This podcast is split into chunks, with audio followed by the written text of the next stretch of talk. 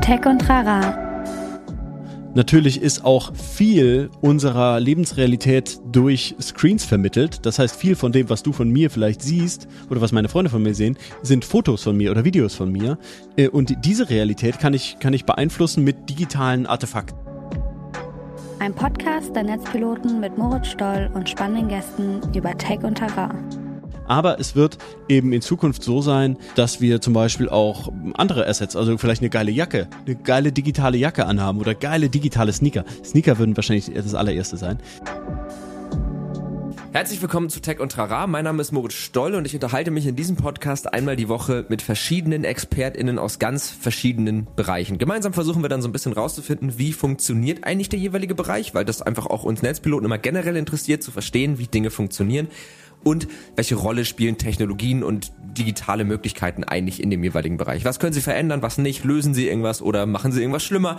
Äh, das sind so die Fragen, die wir uns hier stellen, gemeinsam mit den verschiedenen ExpertInnen, äh, die alle übrigens ein, dass sie sehr, sehr gut sind in dem, was sie tun und dass es sehr viel Spaß macht, sich mit ihnen zu unterhalten. So auch Professor Julian Adenauer. Mit dem habe ich diese Woche gesprochen und wir haben uns gemeinsam über so weitestgehend Creative Technology oder Creative Tech unterhalten. Also das Thema Kreativität und Technologie, wie kann man das zusammenbringen? Äh, wir haben uns darüber unterhalten, was er so macht. Er ist eben nämlich auch in der Lehre tätig und als Unternehmer. Äh, er ist Verwalter der Professur Grundlagen der digitalen Kommunikation an der HBK Braunschweig ähm, und eben Honorarprofessor für visuelle Kommunikation oder im Fachbereich visuelle Kommunikation an der Weißensee Kunsthochschule Berlin. Ähm, außerdem, und das ist eben auch ganz spannend, ist er Unternehmer und äh, dementsprechend Gründer und Leiter von Retune. Das war so eine Konferenz oder ein Festival, wo eben Leute, die sich für diese Schnittstelle von Kunst, Design und Technologie interessieren, zusammenkommen konnten, äh, sich austauschen konnten. War jetzt mit Corona alles nicht ganz so einfach, hat trotzdem irgendwo was geklappt, aber äh, reden wir auch in der Podcast-Folge drüber. Und das ist eben unser Thema für diese Folge, Kreativität und Technologie. Ein Thema, für das ich sehr brenne, weil mir das eigentlich an Technologie immer am meisten Spaß macht, wenn es äh, nicht so sehr darum geht, irgendwelche Auftragsziele zu erfüllen oder dass es jetzt in erster Linie darum geht, wie viel keine Ahnung, monetären Nutzen hat etwas, sondern dass eben diese Rolle von Kreativität und ein bisschen Gestaltung und Design mit reinkommt. Das finde ich sehr, sehr spannend. Und Julian war einfach generell ein total sympathischer Typ. Das heißt, die Folge kann ich euch wärmstens ans Herz legen. Falls ihr ansonsten euch generell auch für Themen interessiert und jetzt nicht nur wegen Kreativität und Technologie hier seid, sondern für die, ja, für dieses, ich hab Bock, Neues zu lernen. Ich habe Bock, andere Bereiche zu verstehen, meinen Horizont ein bisschen zu erweitern und so eine leichte Technologieaffinität habt, hört unbedingt auch nochmal in unsere anderen Folgen rein. Wir sprechen eben hier mit ganz, ganz vielen verschiedenen Persönlichkeiten und suchen immer genau diese Schnittstelle. Das heißt, äh, guckt einfach mal in die Gästeliste. Es sind mittlerweile sehr, sehr viele Folgen. Ich glaube mittlerweile über 90. Äh, da wird schon was dabei sein für euch. Und ähm, ja, aber jetzt erstmal viel Spaß mit der Folge mit Julian Adenauer. Bis gleich. Herzlich willkommen zu Tech und Trara und vor allen Dingen herzlich willkommen Julian Adenauer. Schön, dass du da bist erstmal. Hallo, schön, dass ich dabei sein darf. Ja, ich freue mich tatsächlich sehr, also das sage ich zwar in jeder Folge, ähm, es stimmt auch in jeder Folge, aber äh, heute ist so ein bisschen so ein Herzensthema von mir, was dran ist. Und zwar werden wir heute im weitesten Sinne über Technologie und Kreativität beziehungsweise den kreativen Einsatz von Technologien sprechen. Ähm, und das ist so ein Thema, wo ich einfach total Bock drauf habe, weil ich genau, also weil ich äh, du, also das war ja bei dir, glaube ich, ähnlich, das kannst du ja gleich nochmal irgendwie erzählen, mhm. aber ich hatte diesen, diesen Moment, wo ich mich mit technischen Dingen befasst habe, durch Studium und so und gemerkt habe, ich will aber nicht damit in die Industrie. Ich möchte nicht irgendwo sitzen und irgendwelche äh, Backends schreiben oder solche Geschichten. Ich möchte irgendwie was anderes damit machen. Ja. Und äh, das war bei dir, glaube ich, recht ähnlich, zwar mit einem anderen Hintergrund, aber ja, ja, genau, das war bei mir, also das äh, klingt sehr nach mir, das sage ich auch mhm. immer. Ähm, ich also eigentlich, ich, ich, wenn ich, ich habe nochmal so, so drüber nachgedacht, wenn ich, wenn ich so zurückdenke, wieso ich überhaupt mein Studium aufgenommen habe oder was so meine Idee dahinter war, ähm, war, dass ich Erfinder werden wollte. Das war eigentlich mhm. so meine Idee und deswegen, da habe ich mir so verschiedene Sachen angeguckt, fand so dieses ganze Medientechnik-Thema interessant, hatte mhm. aber dann das Gefühl, okay, da macht man so ein bisschen Filmchen und so, das kann ich auch in meiner Freizeit machen. Das war, war mir tatsächlich, ich erinnere mich noch, dann irgendwie so ein bisschen zu, zu, zu einfach. Ich weiß nicht, das, mhm. das tut denen jetzt bestimmt nicht, äh, es wird dem bestimmt kenn, nicht gerecht, so. Ja, ja, ich, ja. Aber irgendwie, ich hatte das Gefühl, das mu muss mich irgendwie dann doch ein bisschen mehr, mehr ärgern, das Studium. Und dann habe ich Mechatronik mhm. studiert. Ähm, genau, aber die Idee war, war nämlich eigentlich so, so Erfinder, neue Sachen fand ich irgendwie spannend. Und dann hatte ich aber, kam ich so gegen, gegen Ende meines Studiums, äh, stellte sich mir die Frage, wo was, was, was mache ich jetzt als Diplomarbeit konkret? Also noch gar nicht, mhm. was ich dann später arbeite, sondern womit beschäftige ich mich in meiner Diplomarbeit und hatte dann eben genau das Gefühl, ich habe gar keinen Bock später dann so, weiß ich nicht, ABS-Systeme in meinem Fall dann eher zu entwickeln oder mhm. Oder irgendwie, weiß ich nicht, irgendwelche Schleuderprogramme für Waschmaschinen zu verbessern. Also so, sowas kann man nicht. Ist, das gibt bestimmt ja. ganz, ganz tolle Menschen, die das, die das machen und äh, das sind, das will ich jetzt gar nicht herabwürdigen. Das sind auch spannende Aufgaben bestimmt, aber für mhm. mich irgendwie nicht so richtig das, wo ich mich gesehen habe. Und äh, dann hat, habe ich mich eben auch gefragt, was macht man denn jetzt äh, da? Und äh, da habe ich in, zu dem Zeitpunkt hatte ich gerade ein Praktikum in Berlin gemacht und war da bei einer bei einer Ausstellung bei der DMY, so hieß das damals, äh, das hieß, nee, die, die, ja doch, DMY. Es hieß dann vorher mal, glaube ich, Design Mai. DMY, okay. äh, eine Designausstellung äh, gab's, gibt's leider nicht mehr, schon seit einigen Jahren, war, war so ein Festival-Ausstellungsding. Und da habe ich zwei Produktdesigner getroffen und die, die hatten einen Prototypen von einer Maschine, die mit Paintballs Bilder an Wände schießen kann. Beziehungsweise, mhm. also dieser Prototyp cool. konnte nur sehr, sehr einfache Bilder an Wände schießen. es gab so einen Hasen, ähm, so, so aus, weiß ich nicht, vielleicht äh, 50 Kugeln oder so, die mhm. der da verschossen hat, um das zu machen, aber eben auch nur, wenn man Glück hatte und die Sonne geschienen hat oder äh, vielleicht auch nicht die Sonne geschienen hat. Ich weiß nicht, das war so ein bisschen ähm, zickig, die Maschine noch und, und sehr, sehr langsam. Auf jeden Fall ja. haben die äh, an ihrem Stand, die waren nicht mal da. Die hatten an ihrem Stand ähm, ein Schild stehen, äh, dass sie äh, jemanden suchen, der, der ihnen hilft, so ähm, ah, cool. bei, der, bei der Weiterentwicklung. Und ähm, ein, ein Kumpel von mir hatte dort auch ausgestellt, und dem habe ich gesagt, hey, quatsch die mal an. Mhm. So, und dann habe ich darüber den Kontakt äh, bekommen und habe die dann getroffen und habe darüber dann meine Diplomarbeit geschrieben und mit denen zusammen eine neue Maschine entwickelt, die eben große Grafiken mit Paintballs an Wände schießen kann, den Fassaddrucker den, oder den Fassadprinter. Und ähm, so bin ich dann eben weiß ich nicht, in diese Schnittstelle Kunst und äh, Technologie, Design reingerutscht. Ja. Ja, es klingt spannend und äh, ich bin auch gerade total hellhörig geworden, als du das meintest mit den mit den Waschmaschinenprogrammen, ähm, weil ich ich, ich kenne genau dieses Gefühl, dass ich denke, boah, da habe ich irgendwie keinen Bock drauf und ich hab also ich habe für mich eine Theorie, ich musste mal sagen, was du davon hältst. Ich glaube, Leute, die da Bock drauf haben, das sind Leute, die haben Bock auf das Handwerk an sich, also die, die, in deinem Fall sind das passionierte Mechatroniker, in meinem Fall sind mhm. das halt passionierte Programmierer oder Informatiker. Und denen ist eigentlich ziemlich egal, was die da machen. Hauptsache, sie können ihre Tätigkeit machen. Und ich glaube, äh, und so klingt es jetzt nämlich, dass du vielleicht eher eine Person bist, die zwar auch Spaß an dem Handwerk hat, aber schon immer irgendwas braucht, was sie motiviert oder ja. ja, ja, bestimmt, bestimmt. Also ich glaube, es gibt äh, Leute, die einfach aus der Erledigung dieser Aufgaben äh, ganz viel Befriedigung ziehen.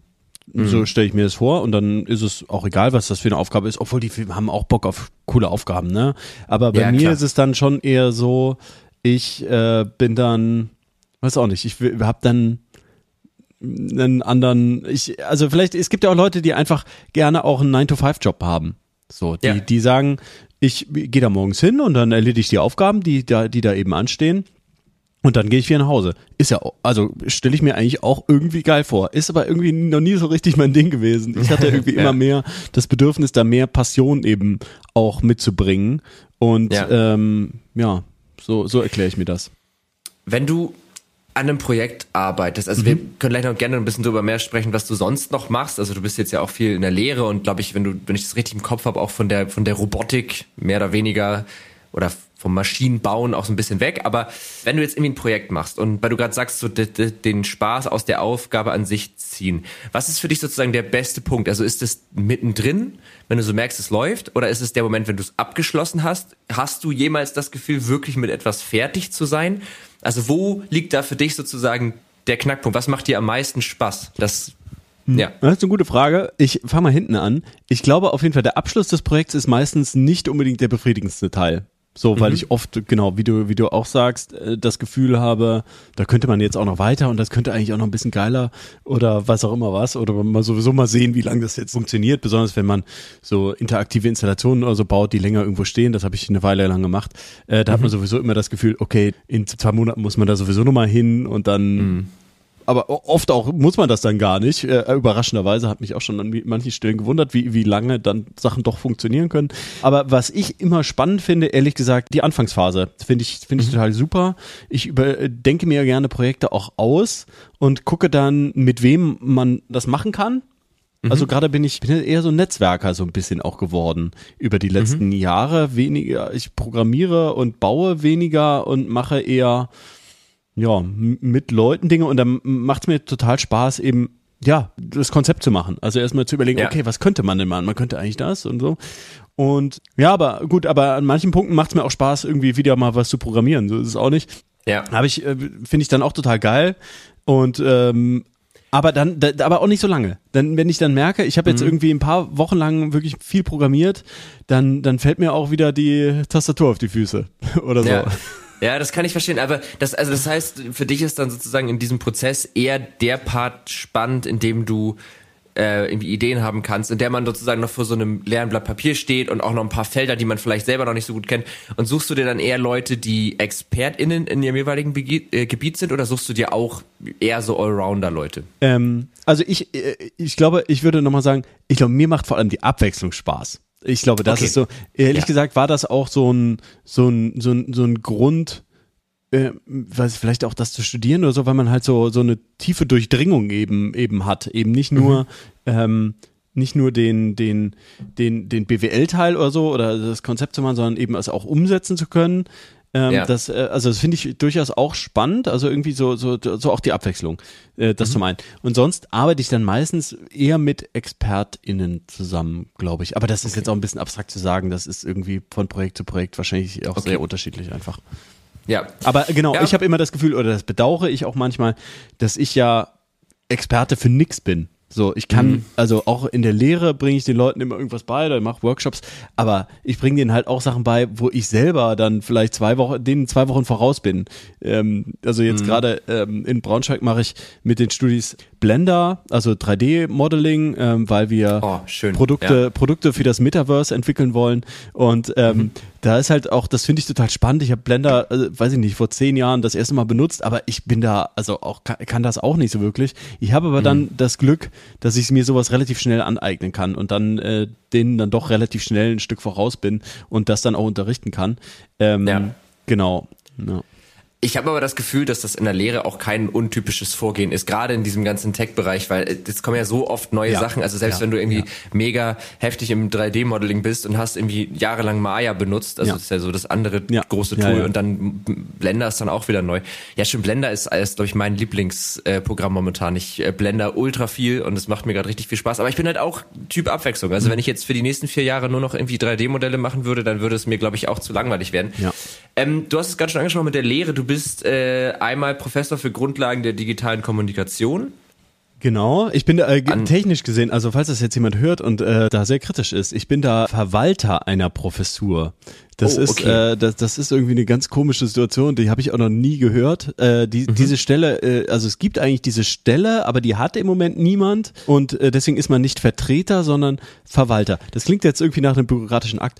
Nur ja, ja, weißt du, woran mich das erinnert? An, ähm, hast du Herr der Ringe gesehen? Ja, ja, klar. Ja, der Truchsess. Also, wenn der König nicht da ist, der ah, Typ, der sich sozusagen, ja, ja. das bist du für diese Professur praktisch. Also, du verwaltest die Professur. Ich verstehe. Ja, ja, ja, ja verstehe. Genau, ja, ja. Also, es klingt nach Verwaltungsakt. Äh, ich bin, bin aber gar nicht so verwaltend tätig. Ich bin da schon sehr praktisch unterwegs. Ähm, genau. Mhm. Und dann bin ich eben ähm, Honorarprofessor in, in Weißensee. Honorarprofessor heißt, dass genau. man kein Honorar bekommt. Ach so, heißt das das wirklich? Also, du machst ja. das Fun Fact. Einfach, oh, okay, Fun krass, Fact. wusste ich nicht. Ja, der, der Trick ist genau, ähm, Nee, ich mach, also ich war da drei Jahre jetzt äh, Gastprofessor in Weißensee an der Kunsthochschule mhm. und da so ein bisschen fächerübergreifend zuständig dafür eben neue Technologien ähm, die, die Nutzung von neuen Technologien eben so ein bisschen voranzutreiben in den verschiedenen mhm. Designbereichen. Und dann endete eben diese Gastprofessur, aber irgendwie fanden die es irgendwie schade, dass ich gehe. Und dann haben wir äh, uns irgendwie, wurde, wurde mir eine so eine Honorarprofessur angeboten, so dass ich mit denen noch so verbandelt bin, äh, einen Professorentitel tragen darf. Und äh, den bekomme ich irgendwie von, von Braunschweig, nämlich lustigerweise wegen dieser Verwaltungssituation äh, nicht. Ah, genau. Okay, verstehe. Und, aber technische Details ist auch egal. Irgendwie auch absurd. Ähm, und wenn du jetzt so in der Lehre bist, also du sitzt ja dann noch oft, äh, oder eigentlich ja hauptsächlich mit DesignerInnen, das heißt mhm. äh, Leuten, die jetzt keinen, erstmal also nicht zwingend einen technischen Background haben, ja. trotzdem sind ja die Themen dann oft sehr technisch. Ja. Wie gehst du dann so ran, dass die sich damit irgendwie vertraut machen können? Also was ist da dein Ansatz? Naja, es gibt, es gibt ja in vielen Bereichen mittlerweile haben wir das Glück, ähm, viele Tools zu haben, die einfach zu erlernen sind. Also als ich eben studiert habe, haben wir Mikrocontroller programmiert mit Assembler. Das ist so ja. ziemlich die, das Weltfremdeste, was man machen kann. Da sagt man nämlich diesem mini kleinen Computer, wie er welche Bits und Bytes aus welchem Register in ein anderes kopieren oder verschieben soll oder so. Das ist also wirklich ganz, ganz weltfremd. Und äh, dann kam aber die äh, geniale Ivrea Designschule in Italien, die es äh, auch, glaube ich, nur ganz kurz gab, äh, mhm. auf die Idee, dass man diese Technologie der Mikrocontroller auch äh, DesignerInnen und äh, KünstlerInnen zugänglich machen sollte und haben dazu mhm. den Arduino erfunden. Das ist äh, sowohl ein Entwicklungsboard als auch eine Entwicklungsumgebung und die ist eben ja gut, man muss immer noch ein bisschen programmieren können, aber im Vergleich zu dem, was vorher war, ja. sehr, sehr, sehr einfach macht. Erstmal ein, eine LED zum Blinken zu kriegen und dann eben auch mit Sensoren zu arbeiten und was auch immer was zu arbeiten. Ähm, und das ist, finde ich, eine total spannende Entwicklung. Und auf diesem Gedanken gibt es in vielen Bereichen mittlerweile Tools, die es eben DesignerInnen und, und KünstlerInnen nämlich ermöglichen, eben so einen leichten Einstieg zu haben. Jetzt muss man natürlich ja. sagen, Arduino ist ehrlich gesagt gar nicht der der, der, die, die Geschichte fängt eigentlich bei Processing an, die das Programmieren so ein bisschen leichter macht, Stimmt, ist aber auch egal. Äh, ja. ähm, genau, aber in meinem Umfeld, also mit der Mechatronik war halt dieses Arduino-Ding auch für uns Ingenieure ähm, und Ingenieurinnen ein, ein totales also war großartig. Also das war, war, auch da äh, für uns total cool, dass es das auf einmal gab. Ja. ja, mega. Also vielleicht einfach für jetzt die ZuhörerInnen, die sich mit, mit äh, Assembler und, und Mikrocontroller nicht so auskennen, das ist so ver vergleichbar mit bei Assembler programmieren wäre sozusagen, wenn man versucht zu gehen, ganz gezielt jeden einzelnen Muskel im Körper individuell zu steuern und äh, Arduino ist mehr oder weniger, ich sag mir jetzt mal, ich gehe nach vorne oder bewege vielleicht den ganzen Arm. Also so auf dem Level der Abstraktion kann man mhm. sich das vielleicht so vorstellen. Genau. Die eine Innovation ist auf jeden Fall, dass man eben diese Programmierumgebung und so eben einfach macht. Aber die andere Innovation ist auch, dass die äh, sehr da stark daran gearbeitet haben, so eine Community darum aufzubauen ja. und das Sharing innerhalb der Community äh, sehr stark äh, voranzubringen. Man kann dann irgendwie verschiedene, es gab dann eben Erweiterungen, die aus der Community eben kamen, die eben sehr, sehr viele Sachen erweitern. Ähm, und weshalb ich jetzt irgendwie darüber spreche, um deine Frage zu beantworten, mhm. gibt es da, diese Sachen halt auch in anderen Bereichen, um zum Beispiel ähm, mit künstlicher Intelligenz ähm, arbeiten zu können, als, als, als jemand, der jetzt nicht ähm, Data Science studiert hat, ähm, ja. gibt es halt so ein Tool zum Beispiel wie äh, Runway ML oder ähm, ML5. Ähm, genau, gibt es halt auch so verschiedene Initiativen, die eben eher aus mhm. so einem aus so einem äh, gestalterischen Hintergrund kommen und äh, diese T Werkzeuge und Tools ähm, zugänglich machen. Und das ist großartig und solche Tools nutze ich dann häufig. Im Fall von Blender jetzt bei den 3D-Sachen äh, ist es einfach Wahnsinn, wie viel man auf YouTube findet. So, ja. ich gebe, ich denke mir auch, also die, die Rolle der Lehre, das führt jetzt vielleicht ein bisschen zu weit, aber hat sich jetzt, muss ich ja auch irgendwie fragen, welche Rolle der, der Lehrende jetzt hat. So, weil ich meine, es gibt halt einfach so viel. Ich meine, es, es macht keinen Sinn, mir jetzt einen anderen äh, Kurs auszudenken, um, um Blender zu lernen. Da sage ich den Studis lieber, hey, mach den Kurs, so, den, den ja. gibt's ja auf YouTube, guckt euch einfach diese Playlist an, macht's mit. Und was ich leisten kann als Lehrender, ist erstens die drauf äh, hinzuschubsen, das zu machen und auch so ja. eine gewisse Verpflichtung eben den den aufzuerlegen, jetzt äh, sich damit zu beschäftigen und dann mhm. natürlich ähm, denen Hilfestellungen zu geben. Und dafür habe ich natürlich auch wiederum mehr Zeit, weil ich nicht mhm. das Basiswissen quasi nicht vermitteln muss, sondern ich kann eben individuell da helfen, wo es klemmt. Und das ist tatsächlich was, was ich total cool finde. Und ich finde es einfach Wahnsinn, wie viele Ressourcen es mittlerweile zu allem Möglichen online gibt. Das ist Wahnsinn. Ja, also total. Man kann sich ja, man kann sich ja nun wirklich eigentlich mehr oder weniger alles selbst beibringen und gerade, also Blender ist ein gutes Beispiel, aber auch Unity zum Beispiel. Ja. Also auch hier für die äh, nicht ganz so technikaffinen HörerInnen, Blender, damit macht man 3D-Modelle, Animationen, Texturen, alles äh, in der Richtung. Und äh, Unity ist eine Game Engine, also damit kann man dann praktisch Spiele programmieren, die, also es fällt auch so ein bisschen in das, was du vorhin mit dem Arduino gesagt hast, es nimmt einem viel nervig, unnötig komplizierten Kram ab und lässt, lässt zu, dass man sich so ein bisschen auf die spannenderen Sachen konzentriert, könnte man sagen. Ähm, und ich hatte auch schon Vorlesungen, äh, sowohl im Bachelor als auch im Master, wo, wo ich dann danach praktisch das entsprechende YouTube-Tutorial gefunden habe, mit dem sich der oder die Dozentin halt vorbereitet hat und einfach genau dieselben Inhalte. Und wie du sagst, das ist natürlich in dem Moment dann totaler Quatsch. Also genau, also ich habe das auch, ich hatte jetzt da dann nochmal überlegt, ob ich das machen kann, ob ich denen einfach das YouTube-Tutorial gebe. Also ob ich, ich hatte dann so gedacht, okay, was denken die jetzt? Ich habe keinen Bock, denen das zu erklären, so. Mhm. Aber dann mhm. habe ich gedacht, das ist einfach, habe es explizit dann angesprochen, habe gesagt, hört zu, ihr braucht jetzt nicht denken, ich habe keinen Bock, euch das zu vermitteln und ich schiebe euch jetzt quasi hier dafür ab. Mhm. Seht's besser andersrum. Ich habe dafür die Zeit, eben da, wo es hängt, mit euch nochmal gemeinsam drauf zu schauen und äh, halte ja. nicht den ganzen Laden auf. Die Leute, die, die schneller sind, können, können schneller weitermachen und die Leute, die in den ersten zwei Minuten ähm, scheitern oder, oder irgendwie hängen, den, den kann ja. ich, für die habe ich dann mehr Zeit, um, um sie eben mitzuziehen, ohne dass sich die anderen langweilen. Und das ist halt wirklich total, total cool. Ja, total. Und ich glaube auch, dass äh, bei diesen ganzen Themen, also neue Technologien verstehen und sich überlegen, was kann ich damit machen. Das ist ja im Grunde, so habe ich das zumindest verstanden, auch ein bisschen der Kern dessen, was du tust. Auf jeden Fall. Ähm, und das in ganz vielen Bereichen. Und ich glaube, da ist, könnte ich mir vorstellen, auch gerade jetzt in der Lehre, aber auch sonst halt immer dieser Hands-on-Charakter einfach, glaube ich, unglaublich wichtig. Also es, es funktioniert selten, dass man Sachen nur theoretisch macht. Es gibt, finde ich, bei all diesen Bereichen, würde ich sagen, schon Dinge, wo so ein theoretischer Wissens-Background nicht verkehrt ist. Also bei Blender, man sollte vielleicht einmal grundsätzlich verstehen, wie ist ein 3D-Modell aufgebaut, wie funktioniert das so ganz grob mathematisch. Aber dann, glaube ich, muss man einfach anfangen, damit rumzuspielen. Ist das was, was du auch in deinen Vorlesungen machst und wie förderst du das auch bei deinen StudentInnen? Genau, also das ist mir ist es vor allem wichtig, also in, in Braunschweig ist es jetzt so, dass ich äh, da die Grundlagen unterrichte. Das heißt, die, mhm. die Studierenden kommen gerade vom Abi oder was auch immer sie nach dem Abi oder halt vor dem Studium gemacht haben, aber die sind ganz mhm. neu jetzt an der Hochschule. Und ich sehe meine Rolle vor allem darin, denen die Angst vor den Technologien zu nehmen oder die mhm. Angst vor dem Rumspielen mit diesen Technologien zu nehmen. Mhm. Und das mache ich oder versuche ich eben in denen ich ihnen das sage. Ja. Braucht keine Angst haben. Und halt einen, einen einfachen Einstieg ihnen biete und vielleicht auch so ein bisschen, ja, ja, so, so ein bisschen spielerischen Ansatz biete. Also, ja, genau, wir, in Project machen wir jetzt, ähm, das Projekt, die, die sollen eben Produkte für das Metaverse entwickeln. Also wir haben mhm. erst ein bisschen Facefilter gemacht und dann habe ich gesagt, okay, gerade eine spannende Entwicklung, so dass ähm, dass es in Zukunft halt, wenn wir jetzt alle mit Augmented Reality Brillen rumlaufen oder natürlich ist auch viel unserer Lebensrealität durch Screens vermittelt. Das heißt, viel von mhm. dem, was du von mir vielleicht siehst oder was meine Freunde von mir sehen, sind Fotos von mir oder Videos von mir. Mhm. Äh, und diese Realität kann ich, kann ich beeinflussen mit digitalen Artefakten. Also man kennt es vor allem von den Facefiltern, aber es ja. wird eben in Zukunft so sein, dass wir zum Beispiel auch andere Assets, also vielleicht eine geile Jacke, eine geile digitale mhm. Jacke anhaben oder geile digitale mhm. Sneaker. Sneaker würden wahrscheinlich das allererste sein.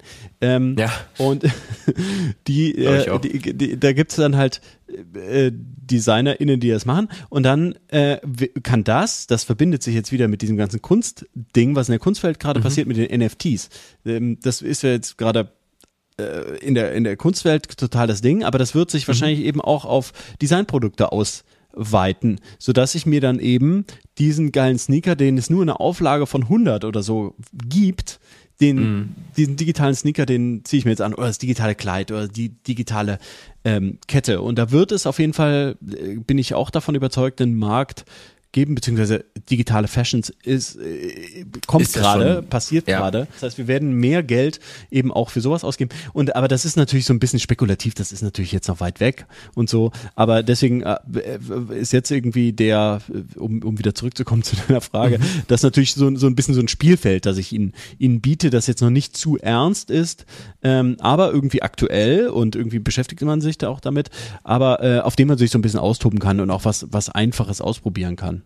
Ja. ja, ja, total. Also das finde ich auch einen guten Ansatz, ähm, wenn man wenn man schon eine Aufgabenstellung hat, die also wenn, wenn man sagt, macht irgendwas, so dann, dann ist ja auch ein großer Teil, oh Gott, was mache ich denn? Dann kann man auch nicht einschätzen, wie schwer kann es sein oder ne, übernehme ich mich da und so hast du sozusagen so einen Rahmen, in dem du dich bewegen kannst.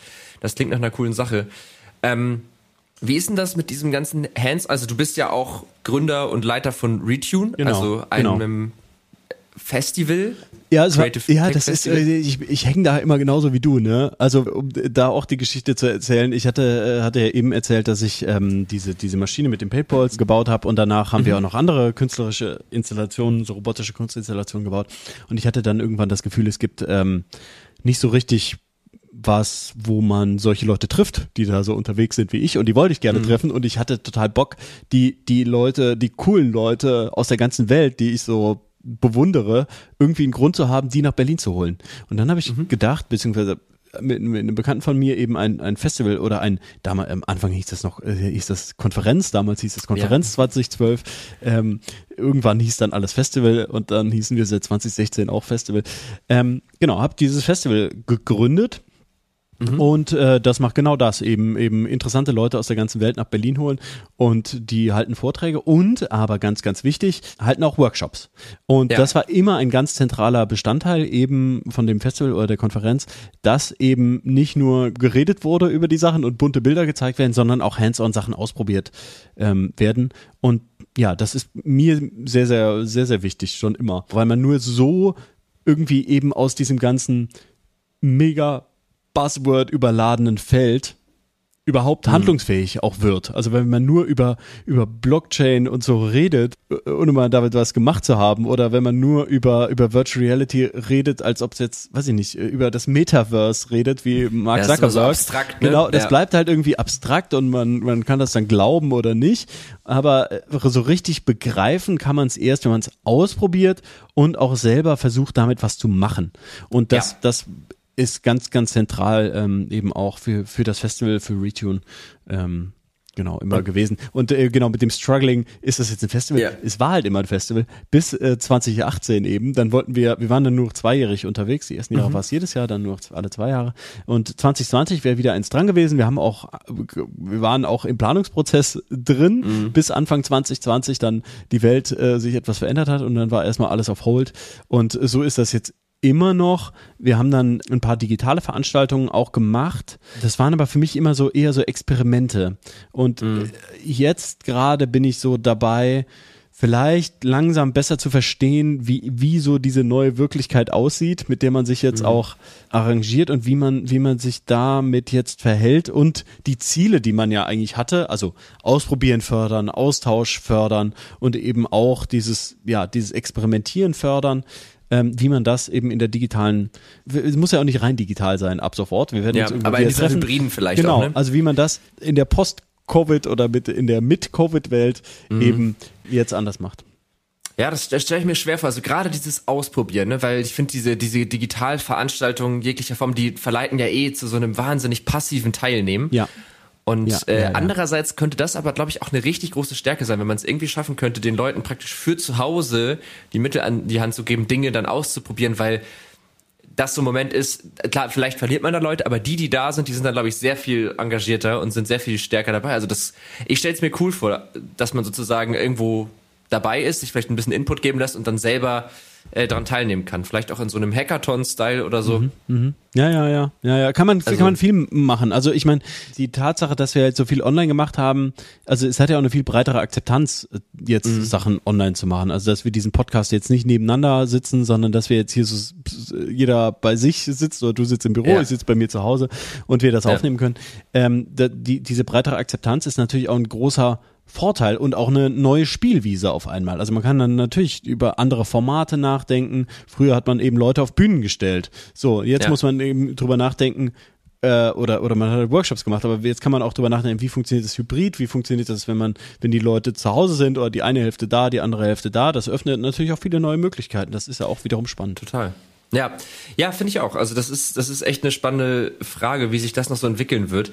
Gibt es was, was du gerne noch lernen willst? Also irgendeine Technologie, wo du sagst, da habe ich mich jetzt noch gar nicht so viel mit beschäftigt, vielleicht oder auch schon beschäftigt und bis, bis jetzt dran gescheitert. Das, solche, solche Sachen habe ich auch irgendwie noch im, im Keller liegen.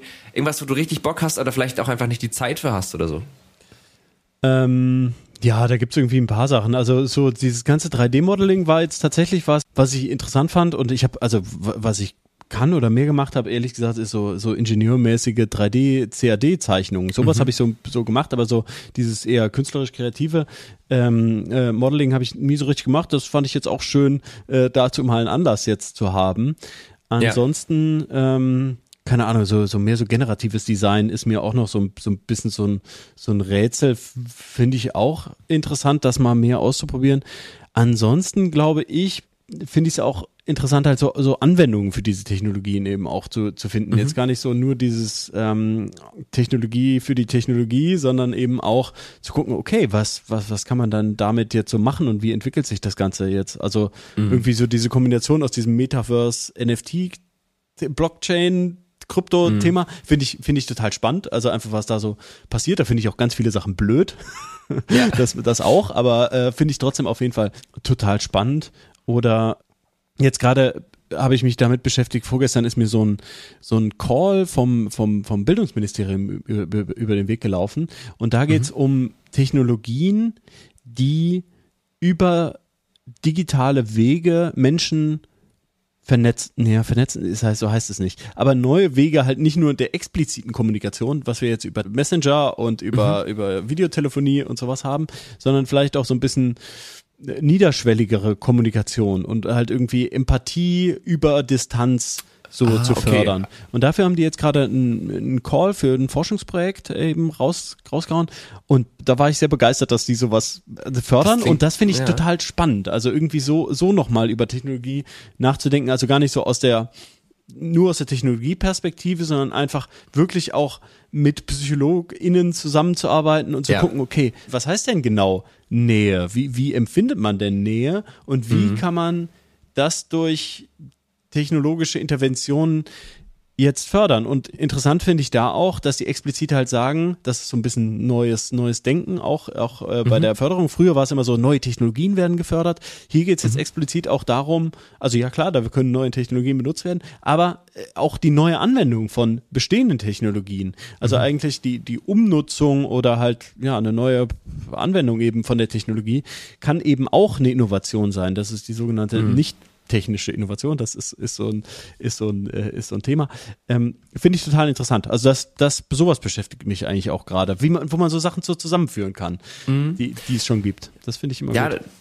Also das, das, das, das äh, Thema Nähe über Distanz finde ich sehr spannend. Ich bin gerade, also jetzt auch über Studium, also ich studiere ja gerade noch im Master neben, neben der Arbeit hier. Ja. Da ist jetzt gerade ein Projekt, äh, Virtual Empathy, also das ist ja das mhm. VR so die mhm. Empathiemaschine ist ja. und so und dazu äh, bauen wir jetzt gerade einen Prototypen.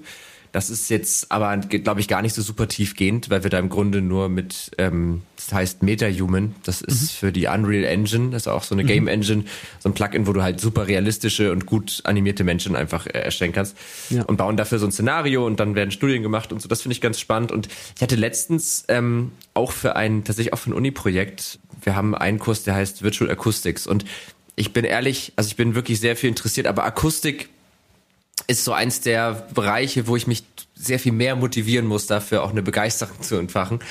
Und da hatte ich aber die Idee, es gibt, glaube ich, Virtual Reality gar nicht für Blinde. Mhm. So, zumindest kenne ich das nicht so, aber gerade da mit Head-Tracking und nicht Ambient Sound, sondern Spatial, Spatial Audio, Audio ja, ja. Genau, hast du ja total coole Möglichkeiten, halt den, den Körper und so eine Navigation, die ich zumindest in meiner Vorstellung, wenn man nicht sehen kann, vielleicht auch viel stärker ausgeprägt ist, also übers Gehör und auch über die, das vestibuläre System und wo bin ich im Raum und wie klingt das und mhm, so. Mhm. Und äh, das finde ich auch ein ganz spannendes Thema. Ja, also generell, also Spatial Audio finde ich, finde ich auch mega spannend. Habe ich mich ja. auch nie mit beschäftigt. Ja, ja, ist halt, ist halt super viel Akustik, ne? Und das ist dann halt auch ganz viel Physik und dann irgendwelche Faltungen von irgendwelchen mhm. Audiosignalen mhm. und ja. so. Und da, ja, ja, ja, ja. Da habe ich, ja. das habe ich bis jetzt immer gedodged, so gut Fourier-Transformationen und so macht man da bestimmt. Ja, genau. Ja, ja, ja, doch, genau. Äh, Fourier-Transformation, ja. Mhm. Aber das ist ja das Schöne, wie du es gerade eingangs schon gesagt hast. Man muss da dann keine Angst haben, weil es gibt für alles schon Libraries, Plugins, Tools, die einem diesen ganzen ultratechnischen Kram zumindest so weit abnehmen, dass man vielleicht noch wissen muss, dass es ihn gibt.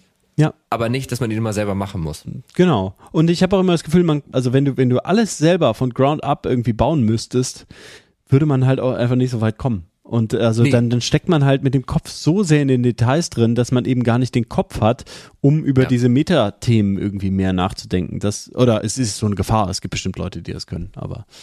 Das, ein glaube ich auch, dass es Leute gibt, die das können, aber ich, ich sehe das ganz ähnlich wie du. Man kommt da nicht so weit. Es ist, ich ich finde es auch einfach unnötig. Mhm. Also man muss ja auch nicht immer alles äh, komplett von, von Grund auf machen. Und äh, ich finde, das einzige Szenario, wo das Sinn macht, ist tatsächlich, um irgendwie vielleicht was zu verstehen, was man noch nicht äh, kannte.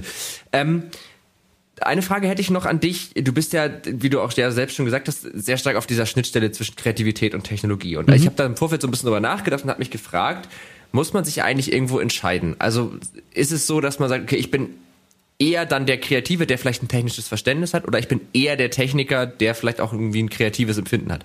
Oder kann man beides gleich gut? Also kann man ein wahnsinnig ich nehme jetzt mal irgendein Beispiel, ein wahnsinnig guter Ingenieur sein und trotzdem extrem kreativ, also Weißt du, was ich meine? Kann man auf beiden Ebenen gleich gut spielen oder muss man sozusagen den Fokus auf eine legen? Ähm, weiß ich nicht, ob man das muss. Ich habe immer bei mir das Gefühl, ich bin jetzt nicht so, ich bin schon ein kreativer Mensch, aber ich bin jetzt kein Künstler. So, das mer Ja. merke ich, merke ich an mir. Das können Leute aus sich heraus irgendwie Bildwelten schaffen und sowas. Das, ähm, da bin ich dann doch eher ähm, Techie oder vielleicht bin ich dann mittlerweile doch eher Designer geworden, obwohl ich das nie studiert habe. Ich weiß auch nicht genau, was ich da jetzt so richtig bin. Ob man sich da Ja. entscheiden muss, ja. Also, doch. Also, du, äh, du hast ja eben auch schon gesagt, Technologie ändert sich halt so schnell zurzeit und auch was, ähm, das heißt, wenn man, wenn man da sehr tief drin sein will und auch damit wirklich ähm, ja sehr dynamisch umgehen will, muss man schon sehr viel Zeit damit verbringen, zu coden oder halt sich mit dieser Technologie auseinanderzusetzen. Und Ja. das ist im Endeffekt dann so ein bisschen ein Zeitproblem. Vielleicht, Ja. wenn man das halt sehr, sehr viel macht, dass man dann noch den Kopf hat, eben auch ähm, künstlerische Arbeit oder halt den kreativen Teil zu machen. Aber ich bin sicher, es gibt, es gibt, es gibt so Leute. Es gibt ja immer so Leute. Ja. We- Weiß nicht, ob man sich jetzt explizit entscheiden muss. So, so Leute wie ich müssen sich da vielleicht ein bisschen entscheiden. Vielleicht ist es, ja, also ich muss mich da auch entscheiden. Vielleicht ist es auch keine, keine jetzt ganz harte Entscheidung für das eine oder das andere, sondern vielleicht, äh, vielleicht ist es auch immer eine Entscheidung auf Zeit, ne? Also vielleicht Ja, sagt man vielleicht irgendwie, auch. in dem Projekt liegt mein Fokus jetzt eher darauf, weil ich das ein bisschen besser verstehen will oder auch verstehen muss. Und Ja. in einem anderen Projekt kann man den Fokus auf was anderes legen. Das könnte natürlich irgendwie auch, ähm, ja, einfach sinnvoll sein. Ja, kann natürlich auch sehr hilfreich sein. Also was, was ich auf jeden Fall denke, ist, die, die, die Ahnung zumindest ein bisschen von der anderen Seite zu haben, ist halt sehr, sehr hilfreich in der Kommunikation, wenn man Projekte zusammen machen will.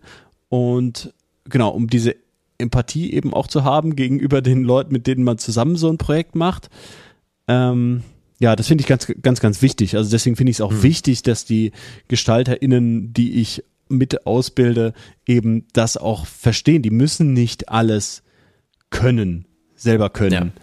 Aber die sollen halt verstehen, erstens soll ihnen der Möglichkeitsraum klar sein. Das ist auf jeden Fall ganz, ein ganz klares Ziel, dass ihnen klar ist, okay, in die Richtung kann man denken. So. In, Ja. Da, da, da habe ich keine Scheuklappen auf, sondern, oh ja, da, da, da kann was total Interessantes passieren. Das ist das ist so das eine, also die, diesen Möglichkeitsraum aufmachen. Und dann eben aber auch, das hilft halt eben auf der anderen Seite eben auch sehr in der Zusammenarbeit mit demjenigen, dem, derjenigen, die dann die, die technische Umsetzung macht, wenn das jetzt ein, ein richtiges Projekt wird oder ein richtiges Produkt wird, ähm, hilft das eben auf der anderen Seite auch sehr, sehr stark. Ja, ja, das stimmt. Wenn wir jetzt über Kunst und, und Technologie reden, dann ist ja per Definition Kunst immer erstmal, das meine ich jetzt nicht so, aber sinnlos. Ne? Also es ist jetzt ja, also ein Auto hat einen Zweck, das fährt einen von A nach B. Ähm, eine Kunstinstallation hat natürlich irgendwo auch einen Effekt und damit sicherlich auch einen Sinn, aber ich merke, dass wenn ich was mache und ich das Gefühl habe, das hat, das muss jetzt so einen krassen Sinn erfüllen, dass mich das eher hemmt. Also ich, ich weiß nicht, wie es dir geht, aber geht dir das so, dass du lieber einfach drauf losgehst und drauf losspielen kannst, als dass du immer irgendeinen Zweck mit dem, was du tust, erfüllen musst? Ja, kann ich gar nicht so richtig genau sagen. Was mir dazu aber einfällt, ist, ähm, dass Grenzen und äh, Beschränkungen auch extrem mhm. kreativitätsfördernd sein können. Also, das dass stimmt. man jetzt irgendwie so äh, eben, eben Boundaries hat, so die kann auch, also wenn so ein weißes Blatt oder alles, du kannst jetzt alles machen, ist auch oft äh, sehr, sehr, sehr, sehr hemmend, kann auch sehr, sehr hemmend sein. Eben. Ja. Ja, genau, weil. Ja, das stimmt. Okay, vielleicht habe ich die Frage blöd gestellt, weil ich glaube, ich meine was anderes. Also das stimmt schon. Also wenn man jetzt irgendwie, ne, man, man hat irgendwie ein Projekt und es geht, keine Ahnung, irgendwie darum, hier digitale Erklärung fürs Metaverse mhm. zu entwickeln. Das, das mhm. wäre ja auch so eine Grenze. Ähm, ich meine, glaube ich, mit Sinn eher, aber ja, wahrscheinlich hat alles, was man tut, einen Sinn. Wahrscheinlich lässt sich das gar nicht vermeiden, weil ich jetzt eher so dachte, das ist ja was, was dann jetzt zum Beispiel deine Studierenden, die machen das ja dann für sich, für ihre Ausbildung, mhm. aber ja, vielleicht ist die Frage auch ein bisschen ins Leere gelaufen. Ja, wirklich. Also mit dem Sinn, ah, ist ja auch echt schwierig. Also was, was ich vor allem interessant finde, ist, ich, ich glaube, es liegt vor allem halt ein großer Wert mhm. im Ausprobieren von, von Neuem, diese Hemmschwellen ja. zu überwinden und irgendwie was, was auszuprobieren. Und das ist eigentlich auch das, was mich so an dieser Schnittstelle Kunst, Design, Technologie interessiert. Ich bin kein Kunstkenner, so, mhm. also ich bin, ich interessiere mich jetzt nicht per se für Kunst. Ich weiß auch nicht, ich interessiere mich für Design, ja, wahrscheinlich, vielleicht schon, aber keine Ahnung. Also was mich eigentlich antreibt, ist eben diese, dieses Experimentelle. Das finde ich das mhm. Interessante. Ob dann aus diesem Experiment ein, ein geiles Kunstwerk wird oder eine Experience oder ein Produkt oder was weiß ich was, finde ich dann eigentlich so ein bisschen zweitrangig. Ich finde vor allem mhm. das Experiment und das Ausprobieren von Neuem interessant. Und das ist eigentlich so das auch, wofür so Region oder meine Veranstaltungen stehen. Ich finde es da total gut, dass da KünstlerInnen sind und ich finde es total gut, dass da ähm, Designerinnen und Designer sind oder auch Leute aus Agenturen oder Leute, die eher mit dem Tech-Background äh, dahin kommen und eher in der Produktschiene irgendwie sind. Ähm, das finde ich total befruchtend. So, das, ja. das, das finde ich eigentlich das eigentlich spannend und alle vereint eigentlich so diese Suche nach neuen Möglichkeiten und dieses Ausprobieren. Und ja, das ist so auch da eben einfach das, was was, was mich antreibt und was mir dann eben, um zu deiner Frage zurückzukommen, mhm. dann irgendwie auch Sinn darin äh, äh, gibt. Vielen Dank. Genau, ich glaube, darauf wollte ich praktisch, glaube ich, in meinem Kopf hinaus. Genau, dass man den Rahmen hat, die Möglichkeit hat, auszuprobieren und wahrscheinlich meinte ich, dass man nicht den Druck hat, etwas bis dann und dann fertig haben zu mhm. müssen mhm. oder das muss jetzt so und so viel Geld dann am Ende einbringen oder ja, bla bla bla, ja. sondern dass man einfach ganz befreit und auch jetzt nicht irgendwie tausend Zielgruppen äh, irgendwie vorher noch definieren muss, sondern erstmal loslegen muss. Das äh, fand ich übrigens auch spannend. Hast du, auch gerade mit Retune, hast du da das Problem, eine Zielgruppe zu definieren? Ja. Ich könnte mir nämlich vorstellen, ja. Immer. Also bin ich irgendwie sehr, also ich beschäftige mich da öfter mit. Ähm, mhm. Also so Zielgruppe definiert steht tatsächlich bestimmt auf so einer To-Do-Liste von mir im Moment. ähm, finde ich total schwierig. Ja, finde ich total schwierig. Ja, klar, wenn du, wenn du jetzt ein, ein Festival für HobbygärtnerInnen machst, ist es irgendwie einfacher als, als das, was ich so mache, habe ich immer das Gefühl, weil die Leute aus unterschiedlichen, obwohl ja, bei den Hobbygärtnern ist natürlich auch schwierig, die können natürlich auch sehr unterschiedliche Sachen machen. Aber, ja, okay. für, ja, ja, Apfelbauern zum Beispiel, ja, da ist es dann ziemlich festgelegt. Ja, ja, genau. Aber es ist so, ja, fällt mir sehr schwer, weil mhm. es auch äh, also über die Jahre habe ich ja gesehen, die Leute sind halt irgendwie unterschiedlich, vielleicht aber auch nicht. Also man sagt ja immer, das wäre so interdisziplinär und so, aber irgendwie, wenn man dann bei so einer Veranstaltung sind, sehen die Leute dann doch irgendwie alle ein bisschen uniform aus, sind irgendwie eher, ja. eher schwarz angezogen, keine Ahnung. Ja, das stimmt. Aber ich, ich glaube, ich weiß, ich glaube, ich, ich, ich sehe nämlich den Struggle da, weil es sind ja Leute, es definiert sich ja nicht über deren Profession. Also das mhm. ist ja mhm. nicht ein Festival für, äh, für Künstler oder mhm. es ist irgendwie ein Festival ja, für Techies, genau. sondern es ist halt ein Festival für Leute, die eigentlich gerne mit Technologien was Neues ausprobieren. Ja. Und gib das mal im Facebook Werbeanzeigenmanager so ein. Mhm. Also das ist schon relativ schwierig, ja. Ja, du kannst natürlich so ein bisschen so vielleicht eine Altersgruppe, ja, eine gewisse Design- ja. oder Gestaltungsaffinität ist wahrscheinlich schon immer so ein bisschen vorhanden. Ja, ja, ja. Das finde ich. Das Problem habe ich total. Ja, das kann ich mir sehr gut vorstellen. Und das finde ich übrigens, äh, wo du es gerade sagst mit der Gestaltungsaffinität, gerade im Tech-Bereich so erstaunlich. Es gibt Leute, denen ist scheißegal, wie das aussieht, was sie machen. Mhm. Und also ich bin jetzt auch wirklich kein Designer und ich habe wirklich keinen, also auch da jetzt keinen guten Background, aber so Basics, ich krieg, ich krieg einen Kotzreiz, wenn ich was nicht einmal, wenn dann wenigstens nicht einmal die Default-Schrift ist und die Farben nicht einmal wenigstens irgendeine äh, Color-Palette haben. So. Ja, ja. Ja, ich weiß, ja, ja, ich, ja. Also ich, äh, da, da denke ich immer so, Blender ist jetzt eigentlich mittlerweile ein ganz, ganz gutes Gegenbeispiel, aber sonst äh, krankt natürlich die Open Source Szene sehr darunter, mhm. dass sich vor allem ähm, Programmiererinnen mhm. in der Open Source Szene scharren. GIMP. Und ja. äh, genau, solche, genau, und dann halt äh, die, die Funktionen nachbauen, aber ähm, das halt zu für, für DesignerInnen halt zu kompliziert ist, sich da rein zu in diese in dieses Strukturen so reinzukommen. Diese Kollaborationssysteme sind halt eher für Code eben natürlich gedacht und deswegen gibt's da weniger äh, Menschen mit Gestaltungshintergrund und deswegen sehen halt mhm. halt ganz viele so Open Source Sachen so ganz ganz furchtbar aus und ja. mir mich turnt das auch sehr ab. Ich habe hier das Interface von Audacity auch vor mir, mit dem ich hier die Tonspur aufzeichne. Das ist natürlich ja. auch so so ein Beispiel, so ein ganz äh, klassisches ähm, Tool, was es schon ewig gibt. Und ähm, genau, aber äh, hat aber, sich noch nie jemand Gedanken über das Interface gemacht. Genau, wobei bei Audacity wage ich sogar den, äh, die Unterstellung, dass, dass das so von den Funktionen her noch einigermaßen okay designt ist, also wo man was findet. Ja, Ästhetisch ja. gesehen ist es natürlich wirklich äh, sehr unschön. Das, ja. Da gebe ich dir recht. Gut, ähm, ja, wir haben irgendwie, glaube ich, jetzt schon ganz viel über so ganz viel verschiedene Themen geredet, aber das, ich hatte mich irgendwie auch auf genau so einen Podcast mit dir gefreut, weil ich so dachte, ach, das ist jemand, der hat einfach ja. auch Bock, Sachen auszuprobieren und ich, also für mich steht auf jeden Fall fest, dass ich, äh, wenn das nächste Mal das Retune Festival ist, auf jeden Fall äh, dabei sein möchte. Super. Ähm, weil ich glaube, dass ich mich da ganz gut aufgehoben fühle. Und jetzt würde ich dich gerne nochmal zu unseren Podcast-Kategorien einladen. Was heißt das? Äh, äh, das heißt, ja, also das würde ich jetzt nochmal erklären, genau. Ähm, die Pause war ein bisschen lang. Das war ein bisschen zu lang, dramatische Pause. Äh, das heißt, ich würde dich jetzt einmal fragen. Erste Frage ist, jeder von uns hat, glaube ich, in seinem Leben irgendwann mal eine technische Neuerung gefunden, die so ein Game Changer war. Also was war so das letzte Ding, was für dich so richtig so ein Gamechanger war. Also ich kann mal ein Beispiel nennen. Es gab zum Beispiel eine Person hier im Podcast, äh, Christoph Bieber war das, glaube ich, für den war es die Fernbedienung, weil er meinte, das war, also der ist schon ein bisschen älter, das war einfach, das gab es nicht immer. Und als das da war, hat das für mich grundsätzlich die Art verändert, wie ich Fernsehen geguckt habe. Oder ähm, ich kenne auch jemanden, für den war es der Walkman oder die, die AirPods, äh, so von der, von der Usability her. Hast du irgendwas, wo du sagst, das hat für dich so richtig verändert, wie du irgendwas machst oder dein Leben lebst oder keine Ahnung? Ähm,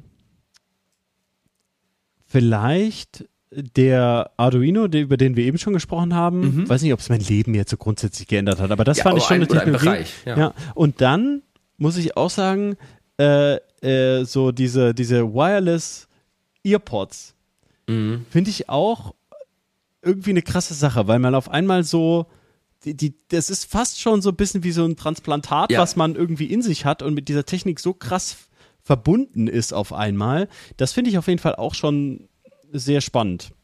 Ja, total. Also, äh, okay, Arduino verstehe ich, klar, weil es einfach die Art verändert hat, wie du an, mit solchen Dingen arbeiten kannst. Und äh, auf jeden Fall, also ich finde auch AirPods waren auch, glaube ich, für mich echt ein richtiger Gamechanger. Genau, wie du schon sagst, man hat sie einfach, also man kann sie immer drin haben. Man muss sich fast ein bisschen ermahnen, es nicht zu tun, weil es ja. irgendwann, irgendwann tut es ein bisschen weh, das, das kommt noch dazu. Aber stimmt, und man verwebt total mit den Dingern. Und gerade beim Sport oder so oder auch beim Haushalt ist es halt so praktisch, weil ich weiß noch, früher immer dieses blöde Kabel unterm T-Shirt durch, dann willst du aufs Handy gucken, dann hast du nur noch so drei Zentimeter Kabel ja, unten ja, übrig. Mega nervig. Mega nervig. Ja, okay, cool. Also Arduino und äh, Wireless Kopfhörer. Ja um nicht ganz so Apple geil hier ich, zu werden. Ich habe auch gar keine Apple. Ich habe nicht welche von Apple, sondern von einem ah, okay. Konkurrenzunternehmen, die ich, äh, die, aber ich glaube, ja, Earpods ist dann, glaube ich, der, der Apple-Name und der hm, wie heißen denn die? Die haben aber äh, Earbuds oder so, weiß ich nicht. Earbuds von Samsung. Nee, nee, nee, habe ich auch nicht. Ich, soll ich, ich habe welche von Jabra, die ich ah, okay. sehr, sehr, gut finde. Ich werde von denen nicht gesponsert. Wir können hier Marken nennen, so viel so, wir wollen. Das okay. ist völlig okay. Finde ja. find ich sehr gut. Ähm, aber ja, vor allem halt irgendwie, ja, finde ich halt spannend. Also das hätte ich auch gar nicht so richtig gedacht, äh, mhm. dass, dass das sowas verändert, aber das hatte, hat für mich tatsächlich so schon einen Unterschied gemacht und ist irgendwie so ein bisschen, man ist irgendwie ein bisschen mehr Cyborg, als man vorher war. Ja, ja absolut. Das äh, geht mir auch ganz genauso. Dann kommen wir zur zweiten Kategorie. Ähm, und das ist die Empfehlung der Woche. Meine Gäste und ich sprechen eigentlich jede Woche eine Empfehlung aus für irgendwas. Also das kann alles sein, wo du sagst, mich hat's begeistert, guckt es euch auch mal an. Das kann mit dem heutigen Thema zu tun haben, das kann auch gar nichts mit dem heutigen Thema zu tun haben. Ähm, und da glaube ich, hast du bestimmt was parat.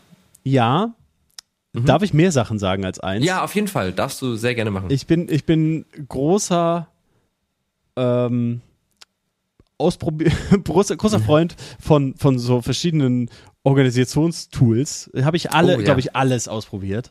Ähm, ja. und da bin ich jetzt schon einige Zeit bei Notion gelandet. Notion finde ich ganz, mhm. ganz großartig. Ähm, Mache ich alles mit. Und dann mit den Studis auch benutze ich äh, Miro oder mhm. Miro, mhm. äh, Online-Whiteboard. Ja, irgendwie, irgendwie so. Stehe ich auch total drauf. Und ja. Spatial Chat. Finde ich auch eine richtig gute Sache. Das ist wie Videocall, nur dass man rumlaufen kann. Ja. Äh, Wanda gibt es ja die Berliner Firma von, aber Spatial Chat ist noch eine Nummer geiler, finde ich, weil man gar nicht in diese komische Situation kommt, äh, dass irgendwie man wieder in so einem Videocall ist. Also bei, bei Wanda ist es so, wenn man nah aneinander steht, ist die Gruppe wieder in einem normalen Videocall mit, mit den Kacheln. In, in Spatial Chat ist man immer so ein kleiner, runder, runder mhm. Fleck, wo dann das eigene Video, wenn man nah genug ist, das eigene Video erscheint. Aber es wird gar nicht so, so, so groß gemacht, dieses Video. Und man kann so Sachen auf die, auf die dahin schmeißen, also auf den Fußboden quasi, kann man Bilder ah, reinschmeißen cool. und so und Videos und so und kann sich das zusammen angucken. Bin ich auch großer Fan, mache ich mit den Studis auch, wenn ich so einen ganzen Tag, sechs Stunden irgendwie mit denen Unterricht mache, dann stelle ich mich in eine Ecke, die können in ihren Gruppen was machen, wenn die Fragen haben, mhm. laufen die zu mir hoch, finde ich mega cool ah, von der Interaktion. Ja. Das, das stelle ich mir auch, also ich, ich kenne das auch mit diesen, dass man dann auch wieder oben diese normalen Videochat-Kacheln hat. Ähm, aber das ist, ist ja tatsächlich auch ja irgendwie erwiesen, dass dieses permanente drauf gucken ja wahnsinnig anstrengend ist, weil ja. ich habe jetzt in meiner Welt guckst du mich gerade sozusagen seit einer Stunde immer direkt an, obwohl du das ja wahrscheinlich gar nicht immer tust, aber so wirkt es natürlich für mich. Und wenn man das aber mit zehn Leuten hat, dann ist das natürlich sehr ermüdend. Ja, total. Ähm, Notion finde ich auch sehr gut, mag ich sehr, sehr gerne. Ich bin auch äh, durch ganz viele Organisationstools gezirkelt und bin jetzt wieder beim äh, Notizbuch gelandet, weil es für mich irgendwie am besten funktioniert, wenn ich mir das morgens einmal äh, handschriftlich aufschreibe. Ähm, ja, vielen Dank für die Empfehlung. Die verlinken wir natürlich alle in den Show Notes. Und äh, jetzt wäre ich tatsächlich soweit am Ende angelangt. Es sei denn, du hast noch irgendwas, was du loswerden möchtest. Noch irgendein Projekt, was dir irgendwie am Herzen liegt oder. Nee, nee, nee, nee, jetzt nichts so spezifisch. Ich finde, wir haben einen ziemlichen Rundumschlag geschafft. Das denke würde ich auch mal sagen, ja. relativ.